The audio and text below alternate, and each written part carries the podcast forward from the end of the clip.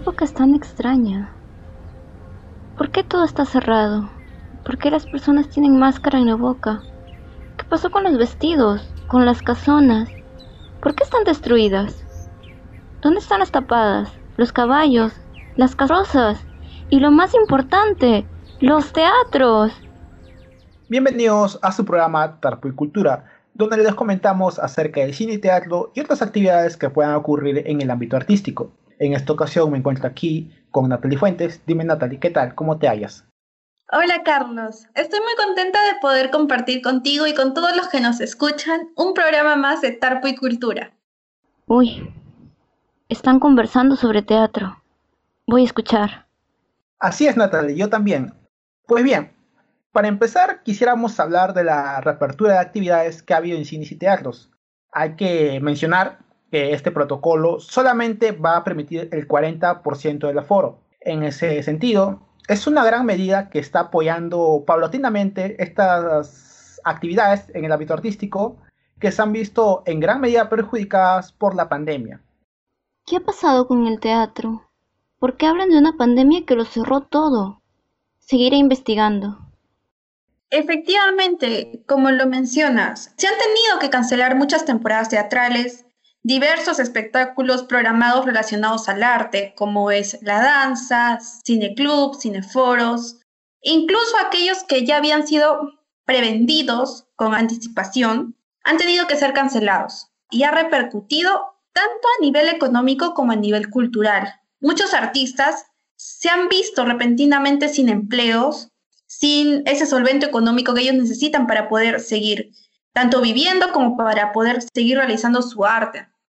Justamente centrándonos en el tema del teatro, acá la llegada del COVID coincidió con la realización de la edición 2020 del Festival de Artes Escénicas de Lima. Este festival que es el más grande del país, el cual debió cancelar todas sus actividades casi una semana antes de su fecha de cierre. Felizmente, la próxima edición 2021 de este año se va a realizar y ya se ha previsto realizar desde el 4 de marzo hasta el 13 de marzo. Así es, Natalia. Efectivamente, como mencionas, muchos son los artistas que se han visto perjudicados y porque en su gran mayoría suelen ser independientes, no tienen un contrato fijo, por así decirlo, ¿no? En ese aspecto, la recta de creadores y gestores culturales independientes del Perú ha realizado una pequeña encuesta en la cual más de 5.000 artistas de las 25 regiones del Perú, el 73% trabaja de manera independiente y el 64% ni siquiera está inscrito en el programa Puntos de Cultura del Ministerio. Esto es algo grave porque nos da la información acerca de cómo se encuentra este sector precisamente, ¿no? Sí, Carlos. Y en este contexto ha surgido el debate sobre la sobrevivencia de los artistas escénicos en una nueva realidad donde ya todo es virtual, donde el contacto físico, humano, que es propiamente del parte de las artes escénicas, ya no, ya no se puede dar, ya no se puede relacionarse con las personas de esa forma. Y justamente hablando del teatro, sabemos que siempre han existido obstáculos, pero estos obstáculos se le suma la imposibilidad de poder seguir trabajando, de poder seguir realizando su arte. Y en ese sentido también quisiera plantear esta pregunta cómo continuar haciendo teatro y cómo vivir del teatro en medio de una pandemia cuya única solución es el aislamiento social. Así es, Natalie, como mencionas, la pregunta es compleja, pues, ¿no? Porque, ¿qué es lo que le espera al teatro? ¿Cuál es su futuro? Porque esta representación escénica que se viene realizando a través de los medios digitales, algunos no lo consideran propiamente teatro, muchos lo rechazan, entre ellos el filósofo argentino Jorge Fernández, él menciona que para que sea teatro debe haber la presencia del cuerpo poético del actor con la del espectador, ¿no? Y esto que se viene realizando no es teatro propiamente, ¿no? Y allí también se encuentra Efraín Aguilar, este dramaturgo peruano famoso, que lastimosamente ha cerrado su teatro, ¿no? Por este rechazo a los medios digitales, ¿no? Porque sinceramente para él sí debe estar el espectador y el actor en un solo escenario.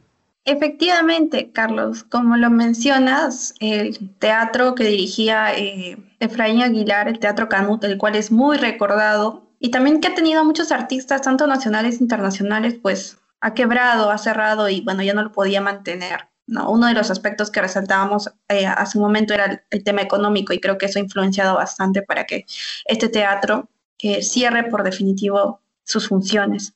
Y justamente lo que mencionas acerca de que si puede ser considerado teatro o no puede ser considerado teatro, esto es lo que hacen muchos artistas para poder eh, conseguir por algún medio algunos recursos utilizando plataformas digitales, trae también un nuevo debate.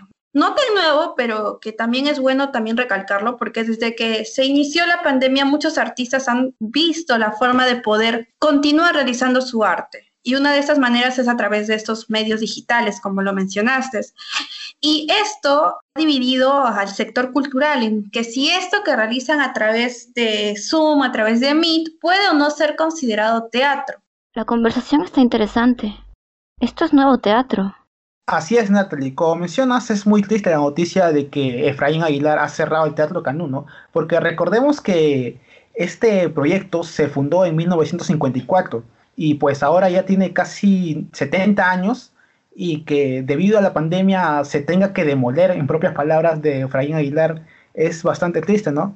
Pero más aún está el tema de que si se puede considerar teatro o no, ¿no?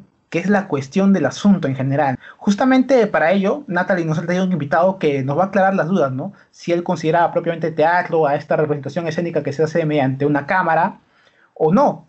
O si va a seguir después de que termine la pandemia, ¿qué va a pasar, no? Pues sus dudas se van a ser aclaradas. ¿No es así, Natalie? Sí, Carlos. Para el siguiente segmento del programa, eh, hemos traído a un invitado muy importante y muy reconocido, eh, su nombre ya lo van a saber porque no lo podemos adelantar. Solamente para mencionarles que él ha realizado obras de teatro, lo ha presentado aquí, también ha tenido giras internacionales por Ecuador, por Estados Unidos. Él es egresado de nuestra universidad, de la Universidad Nacional Mayor de San Marcos.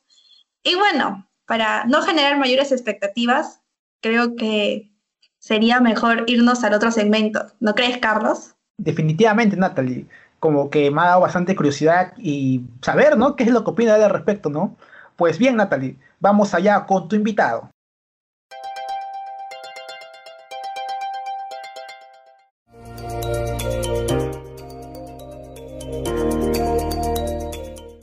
Siguiendo con esta línea de los teatros en pandemia, hoy tenemos a nuestro invitado Roberto Sánchez Pierola, él es dramaturgo, director de Cuerdos, una plataforma de creación e investigación artística de performance, y ha estudiado literatura en la Universidad Nacional Mayor de San Marcos. Él hoy día nos contará un poco más al respecto del tema del teatro en pandemia. Hola Roberto, ¿qué tal? Hola Natalie, buenos días, ¿cómo estás? Yo me encuentro muy bien, ¿tú cómo estás? Muy bien, gracias Roberto a ti por aceptar esta entrevista. Bien, como sabemos, la situación causada por la pandemia ha afectado a las artes escénicas. Eso es algo innegable. Los artistas se han visto obligados a utilizar la tecnología para poder seguir reproduciendo su arte. Con respecto a ello, estas presentaciones a través de una plataforma virtual, ¿se considerarían teatro o es algo alternativo? La idea es distinguir un poquito entre el concepto y la palabra también, ¿no? Por un lado, da igual qué palabras se utilice, pero sí es importante entender el concepto. Es problemático llamar teatro a algo, a una actividad que no satisface las características de lo que usualmente consideramos teatro. El teatro se ha caracterizado, digamos, siempre por ser una experiencia compartida, comunal, en vivo, que algo ocurre frente a las personas en ese momento y que implica la reunión de personas en un determinado tiempo y espacio. Entonces, ¿qué pasa cuando tú lo que haces es sencillamente registrar una actividad en vivo? Se pierde mucho de las posibilidades que te da el medio. Entonces es casi como un retroceso, ¿no? Es un registro que ayuda mucho para como una cuestión documental, ¿no? para saber qué se hizo en determinado momento, pero que se queda corto pretendiendo ser una cosa, ¿no? cuando es otra y no está explotando lo, lo, que el medio te, te, permite hacer. ¿no? Entonces, según como lo mencionas, sí está bien que se desenvuelvan a través de este medio. pero eso no podría entenderse o denominarse teatro propiamente dicho. Y pensando ya cuando pase toda esta pandemia, aunque la situación es un poco difícil, y ya se pueda regresar con toda seguridad a los escenarios, los artistas ya puedan eh, estar en presencia de un público físicamente. ¿Sientes que habrá una competencia entre estos dos tipos de representaciones? ¿Sientes que llegará a haber alguna confrontación? Esa confrontación podría aparecer mientras se siga promoviendo de algún modo, ¿no? Eh, una cosa como algo que no es, puede causarse ese tipo de confusiones porque además va con la tendencia actual, ¿no? ¿Para qué me voy a ir si lo obtengo todo en la pantalla? ¿no? Efectivamente. Como que todo estuviera en la pantalla, lo cual es, desde todo punto de vista, peligrosísimo. ¿no? Sí. Entonces, eh, no soy ningún gurú ni, ni sé qué podría pasar. pensar un poquito en las tendencias, en lo que hay, en lo que ha habido, ¿no? Ya veremos qué va a pasar, pero como te digo, de algún modo eh, estamos atravesando una, una época de mucho cambio. Sí, es cierto. Y ahora, con respecto a los proyectos que tenías planeado, ¿los adaptaste a estas nuevas plataformas o prefieres esperar a que esto pase, esto termine, ¿no? Aunque con la segunda ola y con todo este tema de salud, parece que se va a alargar un poco más de lo que se tenía planeado. ¿Cómo ha sido tu reacción ante esta situación? El arte implica tiempo, cualquier cosa que se haga en términos artísticos implica procesos, más que productos, ¿no? Implica procesos que llevarán eventualmente a productos interesantes. Entonces, todo esto para contestarte de algún modo, eh, lo que estoy haciendo es esperar, ¿no? O sea, tengo que esperar eh, a que podamos volver a juntarnos para poder seguir haciendo los proyectos que estábamos haciendo. Concuerdos, tengo un proyecto independiente que estábamos empezando a trabajar, ya habíamos avanzado bastante, lo teníamos programado para mayo, pero se tuvo que detener y pasarlo a, eh, es decir, ensayar virtualmente es algo imposible eh, cuando tú trabajas performance. De manera colectiva. Exacto, ¿no? La implica colectividad, implica, estábamos trabajando con los objetos, con teatro de objetos, entonces no tiene sentido hacerlo eh, a distancia.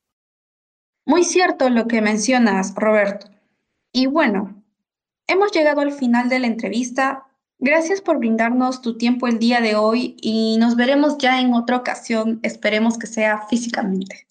Ok, esperamos vernos en persona. Muchas gracias y que tengas un buen día.